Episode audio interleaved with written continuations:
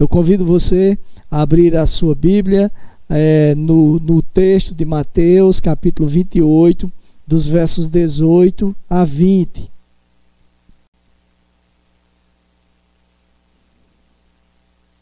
Amém? Mateus 28, versos 18 a 20.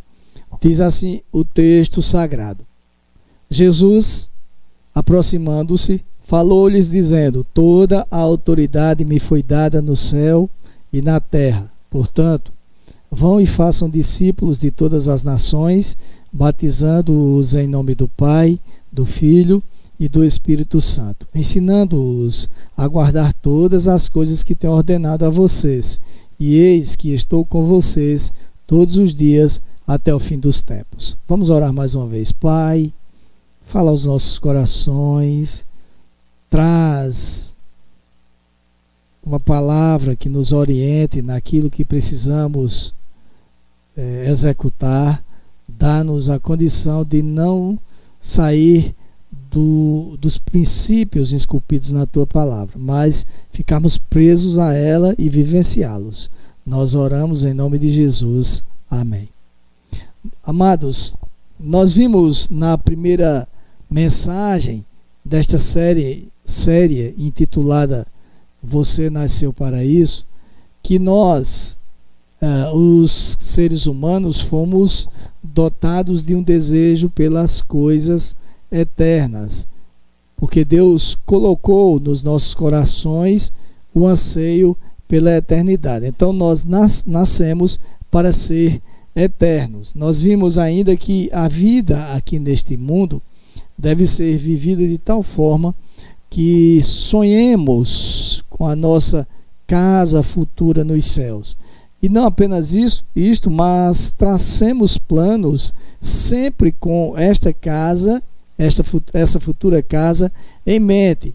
Por isso é que nós devemos viver como quem vai partir preparados, mas ao mesmo tempo de, como quem quer deixar um legado para gerações futuras, um legado de piedade, um legado de comunhão, um legado de ensino, de cumprimento da missão outorgada pelo Senhor e de serviço. Então, o, em uma das mensagens, o pastor Roberto falou sobre a vida de adoração que devemos ter, que, que reflete uma vida piedosa e, e se traduz é, exatamente na adoração. Ele diz que a adoração em espírito e em verdade é a ação mais relevante de nós para Deus e a que mais agrada ao Deus eterno. Depois nós vimos como podemos cumprir a missão outorgada por Jesus, que se traduz numa vida de evangelização, tanto falando quanto vivenciando aquilo que falamos, porque não pode haver contradição entre as nossas palavras e as nossas atitudes. Na sequência, na semana passada, o pastor Roberto ministrou sobre uma orientação consoladora que nos é dada pelo Salmo 23. Hoje, nós veremos que, além de orientados pela palavra de Deus, nós somos designados pelo Senhor também para ser orientadores, ou seja, para ensinar para ser pessoas que ensinam os princípios do Senhor. Veja que no texto lido, no princípio, o Senhor Jesus manda que façamos discípulos. É bem verdade que o Senhor Jesus estava se referindo aos apóstolos que estavam com ele, mas aquela é, grande comissão, como convencionou ser chamada, que foi passada para os apóstolos, foram passando para as gerações adiante até chegar em nós. Então nós também devemos fazer discípulos e não apenas, ele não diz que apenas devemos fazer discípulos, mas devemos ensiná-los a guardarem as ordenanças dadas por ele. E assim nós devemos ser diligentes neste princípio, o de ensinar, orientar as pessoas que o Senhor coloca nas nossas vidas, orientá-las sobre os princípios por Ele determinados. Orientar, meu amado, minha amada, significa indicar o rumo a ser seguido, encaminhar, guiar, dirigir, nortear a vida das pessoas. Os apóstolos, após receberem a ordem de Jesus, a ordem constante em Mateus, no capítulo 28, verso 20, cumpriram-na desde os primeiros momentos da fundação da igreja primitiva. E a gente pode concluir isto que eu estou dizendo ao observarmos o que está escrito no livro de Atos, no capítulo 5, verso 42. E todos os dias no templo e de casa em casa não cessavam de ensinar e de pregar que Jesus é o Cristo. Então, eles cumpriam exatamente aquilo que Jesus mandou que eles fizessem. Aliás, é de bom ouvir dizer que a palavra ensinar, a prática do ensino, não apenas a palavra, mas a prática do ensino está presente em toda a Bíblia Sagrada. Como exemplo, podemos citar o episódio em que o Senhor Deus comissionou Moisés para ser o libertador do povo de Israel do cativeiro egípcio. É, em determinado momento no livro de Êxodo, no capítulo 4, verso 12, consta o seguinte: Deus dizendo a Moisés: Agora vá, e eu serei com a sua boca e lhe ensinarei o que você deve falar. Porque não basta apenas ensinarmos, mas devemos estar orientados pelo Espírito Santo de Deus para que ensinemos o que deve ser ensinado. Outro exemplo nós encontramos no livro de Provérbios, que ao se referir como os pais devem educar os filhos, no capítulo 22, o verso 6 diz: Ensina a criança no caminho que deve andar, e ainda quando for velho, não se desviará dele. O próprio Jesus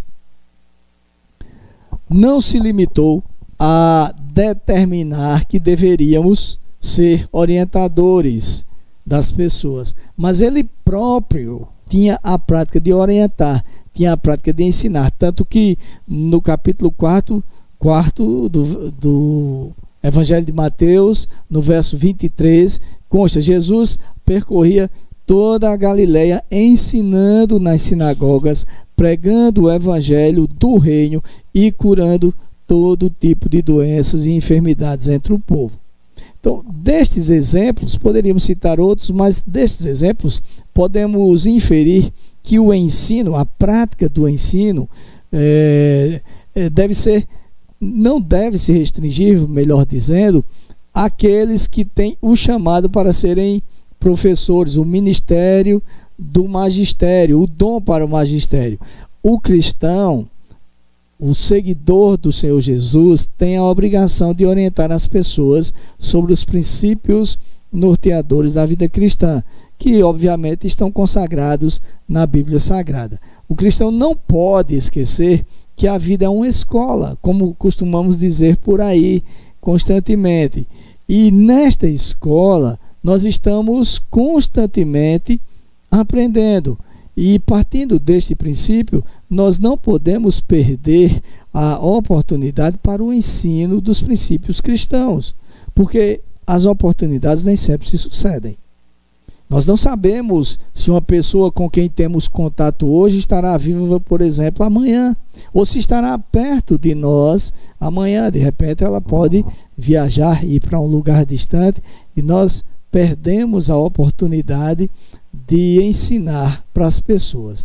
O ambiente de trabalho, a escola, o local da prática desportiva, entre outros, são, são exemplos uh, de lugares onde o cristão não pode desperdiçar a oportunidade do ensino da palavra de Deus. Isto não significa dizer que ele obrigatoriamente deverá falar sobre a Bíblia, forçando, como alguns têm o costume errado de fazer, e forçando a situação.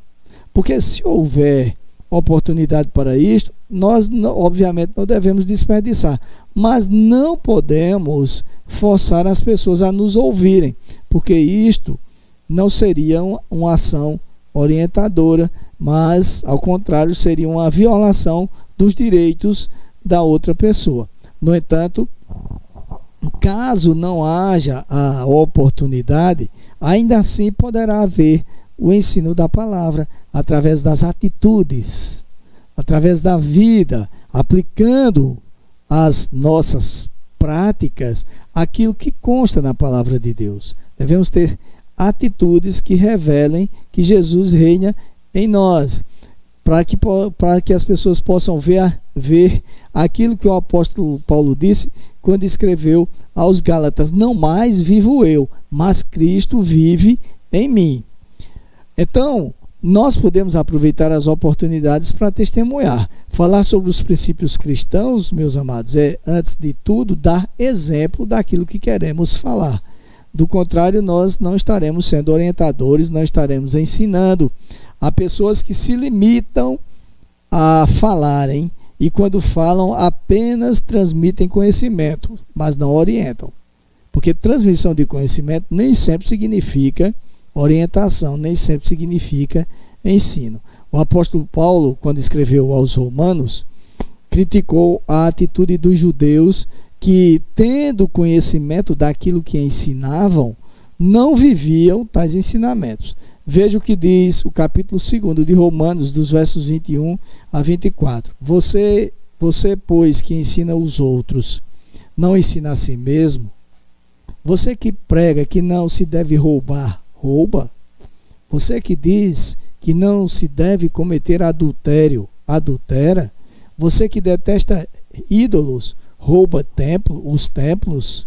Você que se gloria na lei, desonra a Deus pela transgressão da lei, pois, como está escrito, o nome de Deus é blasfemado entre os gentios por causa de vocês. Então, muitas vezes, as pessoas estão criticando o Senhor como se o Senhor tivesse culpa de atitudes inconsequentes, irresponsáveis, desobedientes e pessoas que, embora preguem a palavra de Deus, não vivenciam a mesma querem ensinar sem viver. Isto também não produz o efeito que Jesus mandou fazer. Observem que é, Jesus disse assim: façam discípulos, e discípulos são feitos cotidianamente por meio de atitudes, ensinos, é, imitação do Mestre. Então a lição do apóstolo mostra que para que possamos ser orientadores dos princípios ensinados por Jesus,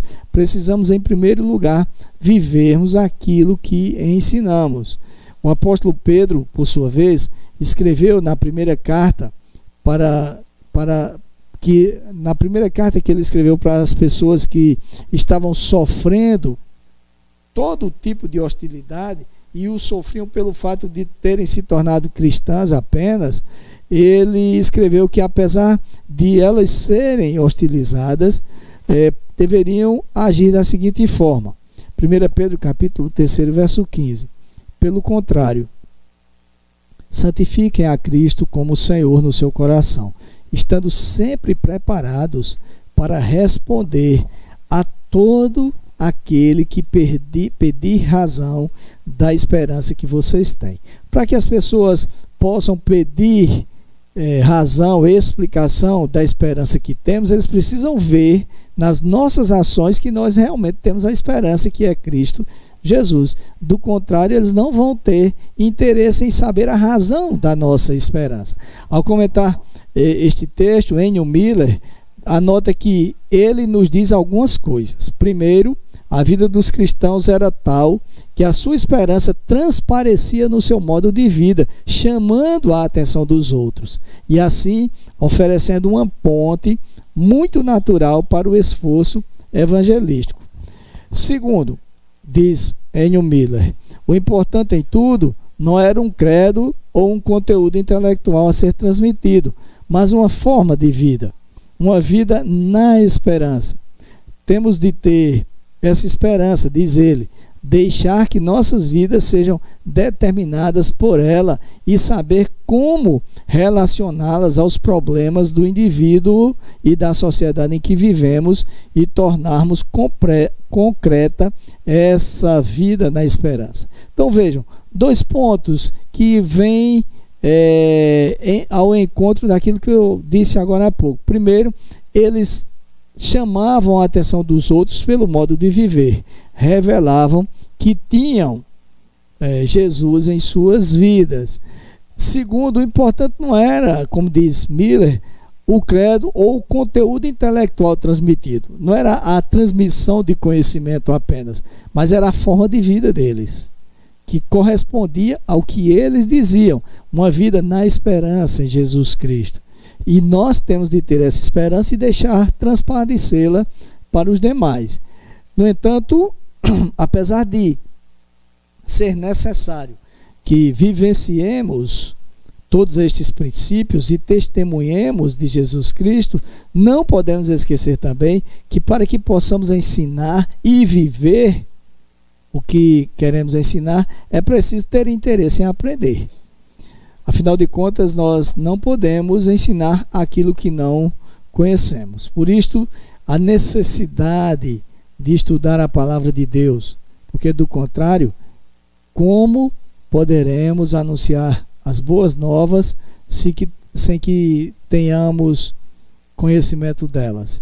Como trataremos uns dos outros sem que tenhamos conhecimentos dos princípios cristãos? Se nós quisermos ser formadores de discípulos, precisamos estar aptos a esta tarefa, aptos a ensinar, conforme o mesmo apóstolo Paulo eh, eh, escreveu, eh, orientou Timóteo, que era um jovem líder da igreja, como ele deveria proceder. Na segunda carta que Paulo escreveu a Timóteo, no capítulo 2, segundo, dos versos 24 a 26, consta a seguinte sentença: O servo do Senhor não deve andar metido em brigas, mas deve ser brando para com todos, apto para ensinar, paciente, disciplinando com mansidão os que se opõem a ele, na expectativa de que Deus lhes conceda não só o arrependimento para conhecerem a verdade,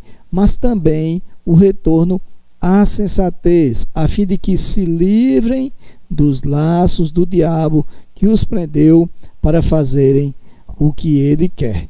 Uma pergunta cabe aqui, meu amado. Se partirmos para estar com Jesus hoje, ainda hoje, qual o legado que deixaremos? As pessoas que ficarem irão lamentar pelo fato de terem perdido alguém que lhes servia de norte, que lhes ensinava, na, na, na tela do meu computador tem uma imagem de um farol. E eu gosto de olhar para ela pensando assim: que nós temos que ter as nossas vidas como aquele farol, um farol que fica ah, em determinado ponto para orientar os navios que vêm à noite. E as nossas vidas devem ser assim orientadoras das vidas das pessoas. As nossas práticas, as nossas palavras devem ser orientadoras. E eu faço questão de deixar esta imagem para de vez em quando eu meditar sobre se as nossas vidas, e se a minha em particular, tem sido referência para as demais pessoas. Será que nós vamos deixar esse legado ou a nossa ausência não será relevante do ponto de vista de sermos pessoas que não acrescentam ou não acrescentavam qualquer conhecimento sobre Cristo na vida das pessoas que conhecemos. Portanto, o que quero dizer é que o legado que devemos perseguir, como falamos na primeira mensagem, é, além de cumpridores da missão, além de adoradores, deve ser também, e antes de tudo, um legado de. Uh, antes de, de, de, de ser um legado de conquistas, deve ser um legado de formadores, de discípulos aptos a, a ensinar. Afinal de contas, como cristãos, nós somos comissionados com Cristo para isto, para o ensino. E nós vimos isto no texto que lemos no, no, nos primórdios deste, desta prédica. Se nós nascemos para ser eternos, e de fato nascemos para isto, Nascemos em Cristo Jesus também para orientar. Portanto, não esqueçamos disto. Fomos criados para ser orientadores. Vamos orar. Pai, no nome do Senhor Jesus, A nossa vida deve ser pautada na tua palavra, não apenas para que sejamos receptores dela, mas que sejamos transmissores, orientadores das pessoas que nos cercam, sejam com palavras, seja principalmente com vida, com atitudes que reflitam que nós pertencemos ao Senhor e que Jesus Cristo é a nossa esperança, como diz a tua palavra, Cristo em nós, a esperança da glória. Por isso, Pai, nos ajude a lembrarmos, lembrarmos-nos disto, para que não sejamos omissos e causadores de prejuízos para as vidas espirituais de outras pessoas. É a nossa oração, no nome de Jesus. Amém.